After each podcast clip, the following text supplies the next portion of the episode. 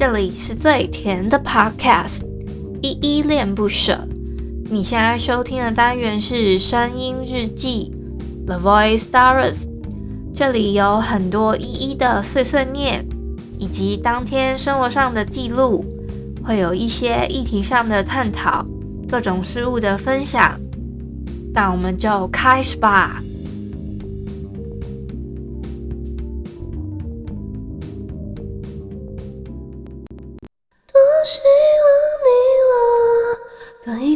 说，不要只是在看星座。话不用多，带点幽默，放慢动作。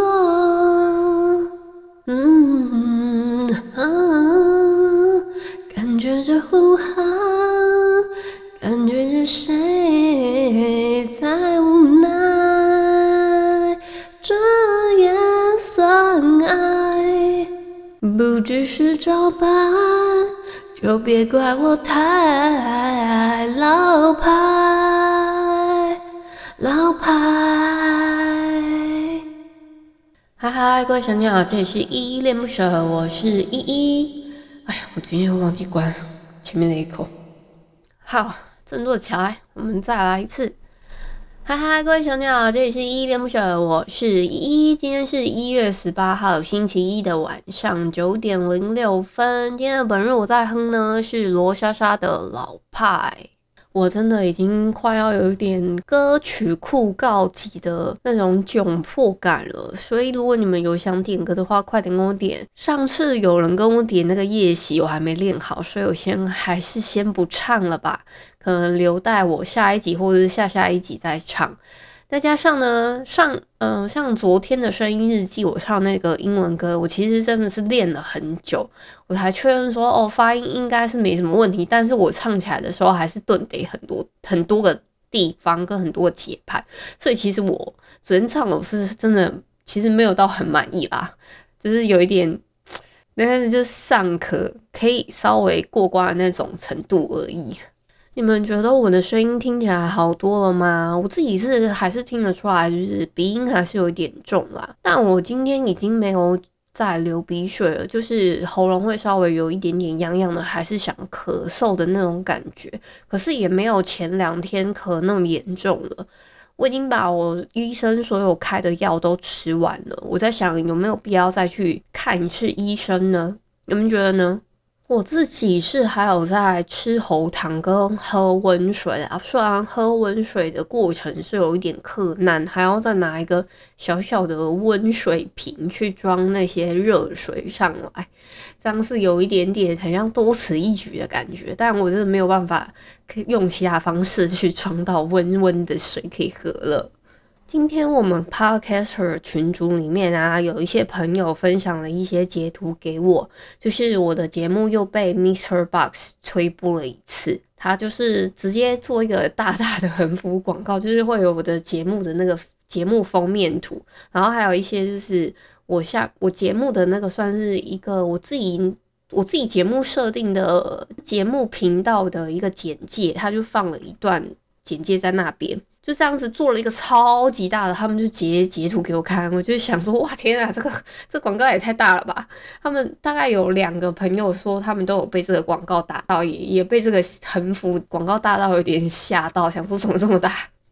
我自己看到想说也太大了吧！谢谢谢谢我再生父母 Mixer Box。天呐，我刚刚点进去 MixerBox，我自己也被自己的那个频道推播了，我自己也吓到，那个广告真的超级霹雳大的。我会点进去是因为我我刚刚本来想要看一下里面的留言，因为我有发现就是有一些朋友你们啊会在 MixerBox 里面做留言，可是我要先声明哦，我有看到我大部分都会回复，就是如果说你们有有留言啊，我就是会想说。诶，我会尽量有看到就赶快回复，但是我先声明的一点是，就是 Mister Bus 跟我们的就是在 Hosting 的平台是没有做连接的，所以要我特别去单篇单篇点，我才看得到那些留言。我有看到的话，我都会用我自己的私人账号，就是我自己的 Mister Bus 的私人账号去回复。我我我上面打的名字也是依依恋不舍，然后我放我自己的头像，这样子看起来是还蛮明显，就是是我本人回复的。你们就是可以看一下我大概有有回复的留言就可以了。像我有一篇声音日记啊，真的是在蛮久之前的，就是底下有一个人是用 MixerBox 做留言，那我真的是特别翻到想说，哎、欸，有留言，我去点进去看，我才发现说，哎、欸，对方有做留言，我才看到他写的是你好，第一次收听你的频道，因为取名字跟我很像，所以有好感进来听听。哦，我我我其实是。今天才看到，所以我现在才回复他。我就说：“哦，你好，你好，也是类似叠字吗？还是是类……我我的意思是，是类似取一一之类的吗？所以他会比较有好感这样子。但是我不知道对方他后续还有没有在收听，以及就是说，嗯，这个留言呢，我这样子回复他，他之后有没有机会看到？所以我就想说，在节目做一些回复。如果我有看到的话，我尽量都会在就是上面做回复这样子。”像是今天呐、因为突然增加了一些朋友进来听嘛，那今天留言就还蛮多的。就比如说，有些人会说，嗯，很棒，声音很甜，很好听等等之类的。或是有人就回复我说，就是我昨天讲的在交友软体上面的一些经验，就是说会觉得好像聊到后面有点精神错乱。他就跟我分享说，他有应该对方他是一个是男性朋友嘛，我也不晓得。他说他也有遇过女生重复问他一模一样的问题，他自己会觉得好气又好笑，但是自己也会这样子过，就是聊到有点精神错乱这样子。他就跟我分享这样的经验，我觉得这也是一个蛮好的回馈，就是。有一个像这样子的平台可以跟你们做互动，这样。可是呢，我就是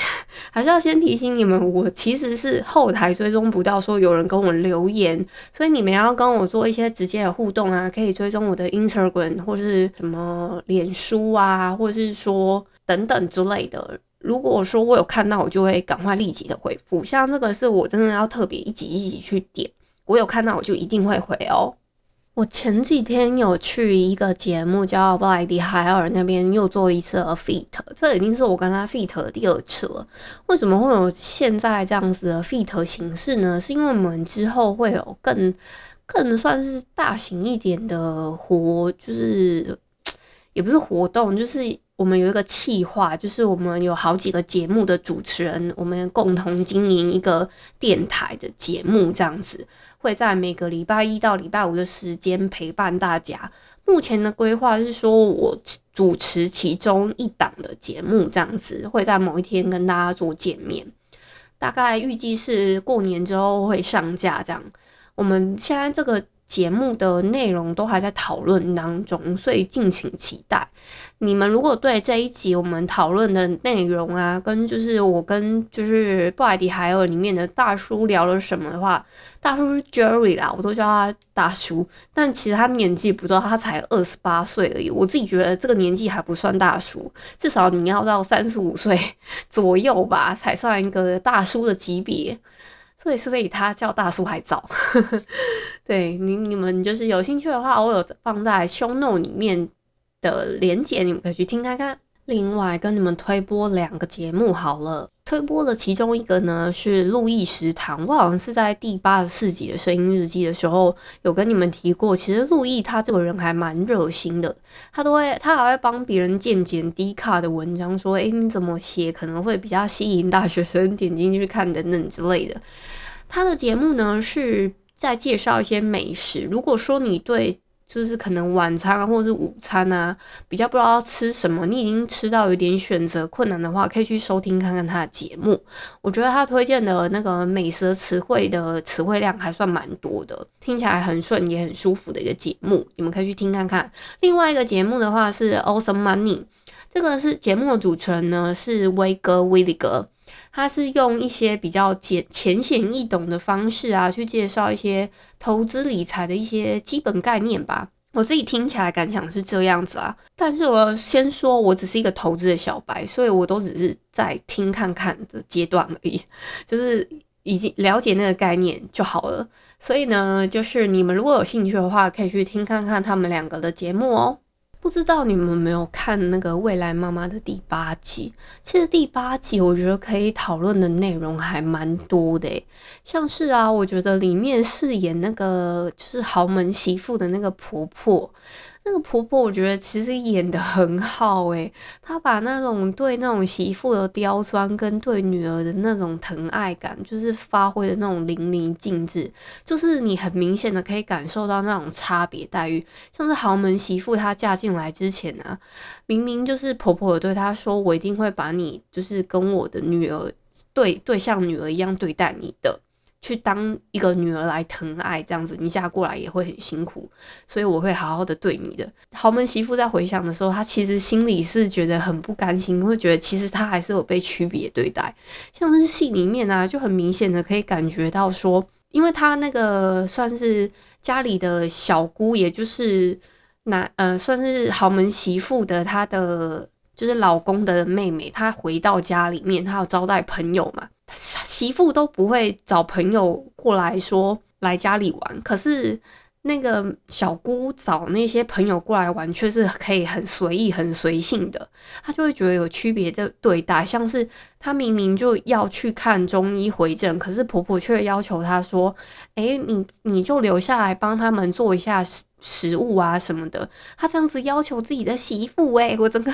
其实我整个有点吓，可想说。那你这样根本就没有，就是对待她像对女儿一样啊！你明明就是还是区别对待嘛，你根本就是还是只是宠着自己的女儿。可是你这个媳妇，你根本就没有当成你自己的手心肉在疼啊！我真的是很为那个这个豪门媳妇抱不平，心心里面啊。但是呢，我其实是我没有遇过这种问题，但是我看了会替她觉得很心疼。而且这个婆婆还超级双标的，像是啊，那个我是我觉得那个公公讲的有一句话超有道理，他就问那个就是剧里面的婆婆，也就是他老婆，就问他说：“诶，那个你女儿的那些朋友，你都不会嫌他们吵吗？然后你还每次他们来了，你就跟他打招呼嘣啾什么哇哥的。”然后结果你媳妇要找朋友来，你还要请他去外面，你这样不是很双标吗？我就觉得他讲的真的超好的，就是你明明就是不接受媳妇叫朋友来，可是你却可以接受你自己的女儿叫朋友来家里玩，这不是一件很双标的事情吗？同样都是人家虽然是嫁进来的，但是你应该也要当成自己的手心肉去疼啊。不然人家这样嫁嫁过来之后，又帮你做牛做马的，你却是这样子对对他区别对待，你你跟他你把他当成是多了一个佣人，有什么差别吗？不过我真的是觉得嫁进豪门真的是，他真的是很辛苦。可能一方面他们的家庭背景本来就不太一样吧，就是，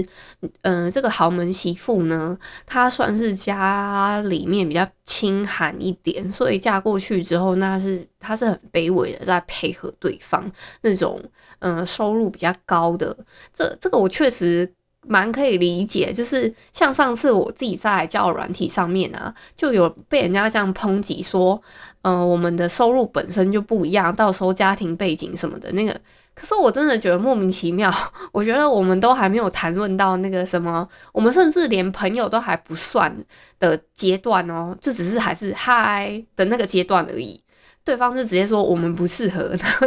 只是这样子哦，是直接进行到他跟我讨论说我们可能不适合这个问题了。我就想说，excuse me，就是那个时候我内心是觉得 excuse me，但是我后来觉得他这样子先讲也是好的，只是我有点不太懂说，那你既然知道说，嗯、我是比较一个自由形态的工作，你当初干嘛要 干嘛要点进来，就是按。按那个爱心呢？还是你只要只只要是女的，你就按了那个爱心这样子？我其实是有一点问号的，因为我已经在简介上面写的蛮清楚，我现在在做全职的 Podcaster，这个收入就是比较不稳定，所以我就挺纳闷，对方怎么会突然就跟我说，诶，他是一个就是很高收入的啊，什么他几百万港币什么的。但我觉得他有先声明这一点是还还 OK。可是我比较不能理解的事情是，就算这样子，有些人还是在一起啊。他们不会因为金钱，呃，就是不适合在一起。他们可能生活上的理念还是什么是在一起的，三观是吻合的。所以我就是挺纳闷，说哦，原来不用试着聊天，只要知道我们彼此的收入，就会知道我们是不是同一个价值观的人呢？好啦。我举的这个例子可能有点不太好，但是我自己觉得对方是个特例这样子。但我真的觉得，就是那种家庭的背景不一样，对他们来说，可能也有因为这样子，这个豪门媳妇在人家家里就更低声下气一点点。还有一个部分呢、是我想要讨论一下《未来妈妈》这个第八集，它里面有一个部分是那个学姐跟一个医生，很像类似在一个暧昧的阶段。我自己觉得他们两个人都对彼此的感情是有一点点心照不宣，就是类似说，其实对彼此都有好感，但是碍于彼此的身份，就比如说那个医生呢，他是有家庭的人。可是他自己算是在婚内里面单身，他会有这样的情况，是因为就是跟自己的妻子住得非常的远，他的妻子跟小孩都在国外，那他自己就是婚内单身，在台湾这里从事医务方面的工作。那这个学姐呢，他因为这样子而认识了，他们算是也有一些就是可能以前的经历还是什么，就是以前认识的朋友吧。那因为这样子呢，又重新的斗在一起之后，这个学姐又不小，可能不小心喜欢上了这个目前这个在婚内单身的这个医生。医生可能也有察觉到，但他对他稍微有那么一点好感。可是他自己也知道，如果他们两个人有什么的话，其实是不好的。所以呢。学姐拿着蛋糕去帮他庆生的时候，他甚至在他的第一个、第二个愿望就许了一个愿望，是说希望这个这个学姐她可以得到一个属于她的幸福。我觉得这个就是一个算是一个非常体贴的拒绝。我自己觉得，就是他自己同时也在跟他划清界，就是跟这个学姐划清界，先说我们就点到这里就好了，不要再太深入什么的。我自己觉得这个算是一个很体贴的的一个祝福，因为他自己他用他自己的生日愿望去许给这个就是对他有欣赏的女生，希望他能够找到一个属于他自己的幸福，这样子嘛。一方面是一个拒绝，一方面就是一个就是保持距离的暗示。我自己觉得这个部分设计的桥段还蛮好的。当然啦，我其实对学姐这个角色，我自己是还蛮有感触的。就是她已经有到了一个适婚的年龄，可是呢，她其实是不愿意将就对象的。她遇到那个自己好不容易心动的对象，可是对象却是一个有老婆有就是家庭的人。他他又要劝自己说，你不能有这种感觉，就是在那种心态上，先说哦，我没有这种对象，我现在没有这种对象，但是我只是就是会会会觉得说，哎，自己也是那种到适婚年龄的女性，但是呢，我还在这种寻寻寻觅觅当中呢，不愿意将就的那种心态，我可以蛮理解的这样。话说啊，我这个礼拜要去台北的行李我还没开始收呢。其实我上次的那个行李箱，我到现在都还没有把它收回去，所以我在想说，哦，那我只要再再把一些衣服折一折，再把它塞回去就好了，应该是这样子吧？是不是有点邋遢啊？反正应该就是这一次去完之后，再下一次去可能都是三月的事情了。我自己觉得啦。我自己这样子自我感觉，所以二月的部分的话，应该不太有机会再上去了。这样，好，今天一样要分享一下 D 卡有趣版上面的一篇文章哦。这篇文章的标题呢，是一个叫“过年不再怕亲戚，五款超夯桌游让你轻松反击”。这个是由那个好物研究室的一些就是严选的商品吧，他推荐了五款，我自己有玩过，里面其中一款我觉得还蛮有趣的，叫五秒定律。这五秒定律呢，就是你在五秒时间里面呢，你要念出那个，就是你先抽一张卡。然后就会有旁边的人呢，他帮你就是倒数计时，说那个刚好一个珠珠落下来的时间呢，刚好是一个五秒的时间，你要回答上面的问题，就像是你可能要举例说你喜欢的可能三款蛋糕，他就是会问三个问题，他就会说。呃，比如说你举例三个星座，或者是说像我刚刚讲的，说你可能喜欢的三款蛋糕，或是说你你可能要讲三个你喜欢的对象需要有的特质等等之类的，或是说呃一些会会飞的一些机器这样举例，然后三个在五秒内里面，你要想到这样子的一些就是回答，这样子讨厌你的那种反应力跟你的算是嘴巴能力什么之类的。他这边呢还有推荐其他四款，有一款叫做花妆物语，有一个叫做千千入扣，还有一个叫做腹黑果子店。还有一个是自制转机。如果你们对其他的这种桌游型的那种游戏有兴趣的话，可以到这一篇文章下面去看一下。说不定有些朋友他们也还蛮就是对这些东西有兴趣的。这我自己的话，觉得如果想要玩桌游，我我既然是从那种先去玩那种。嗯，狼人杀先开始的，我算入门的话是先先靠这个，其他的桌游就是靠着别人陆陆续续带给我去玩。哎、其实我一开始第一款的桌游游戏算是去玩一个游戏叫做卡卡城，我觉得这个游戏还蛮有趣可爱的，它是一个占领领地的一个游戏，然后你要把一个就是。领地占满这样子，就是一个谋略跟你要占领土地，然后还有你要怎么把那个道路摆好之类的那种类似那种类型的游戏啦，我觉得也蛮有趣的。啊，我跟你们分享一下，由于今天呢，我在路上啊，我要去吃饭的时候，我遇到了一只超级可爱的小猫，它呢就突然从旁边跳出来嘛，我本来吓一跳，想说是不是一个超大只老鼠。就没想到是一只很可爱、很萌的小猫，它跟了我一小段路哦，就跟我走到就是算大大马路边吧，我就跟他说：“哦，你不要再跟了，很危险。”他就停下来，这样。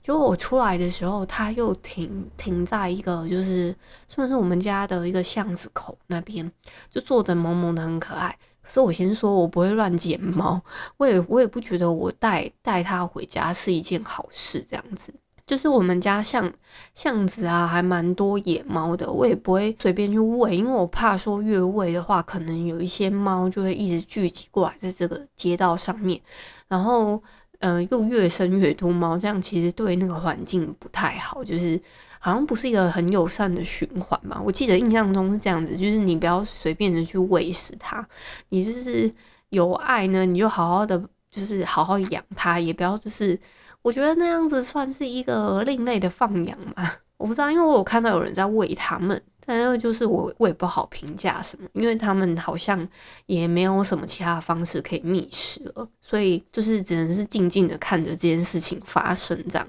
就是跟你们分享我目前就是注意到的一些小细节。我先声明啊。我是还蛮喜欢猫的，狗跟猫比起来，我真的很喜欢猫。可是呢，我家不理不能养宠物，是因为我妈妈呢对猫的那个毛会有点过敏。为了顾及我妈妈的心情，就是加上有一些小猫它会喵喵叫，我妈妈会受到情绪的影响，比较不太方便养，所以就不太适合在家里养宠物。虽然小时候我家里有养过狗啦。但是那是我妈妈以前状态还蛮好的时候，我自己觉得近年我妈是变得更敏感了一点，所以我就是会考虑到她的心情什么的，就是先暂时不养这样子。那今天就分享到这里啦，感谢你今天的收听。如果你喜欢我的节目，欢迎帮我动动手指，在节目的下方留言给五星的好评哦。你是使用 Apple Podcast、Spotify、KKBox、喜马拉雅、Mixer Box。记得订阅跟追踪。若你是在 YouTube 收听，请帮我 CLS，就是订阅、按赞跟分享。以上的 Podcast 平台你都没有使用的话，可以上网搜寻“依依恋不舍”，恋是恋爱的恋，爱你哦，么么哒，哇！或是下载 Host 这款 APP，Host 是 H O O S T。它是以社群互动为主轴，每一集都可以在节目的下方按赞跟留言，是由台湾本土团队制作的一款有质感界面的 APP 哦。行有余力的话，可以小额赞助依依恋不舍，请依依喝一杯饮料。那就晚安啦！如果你是早上或是中午收听，就早安跟午安，Adios。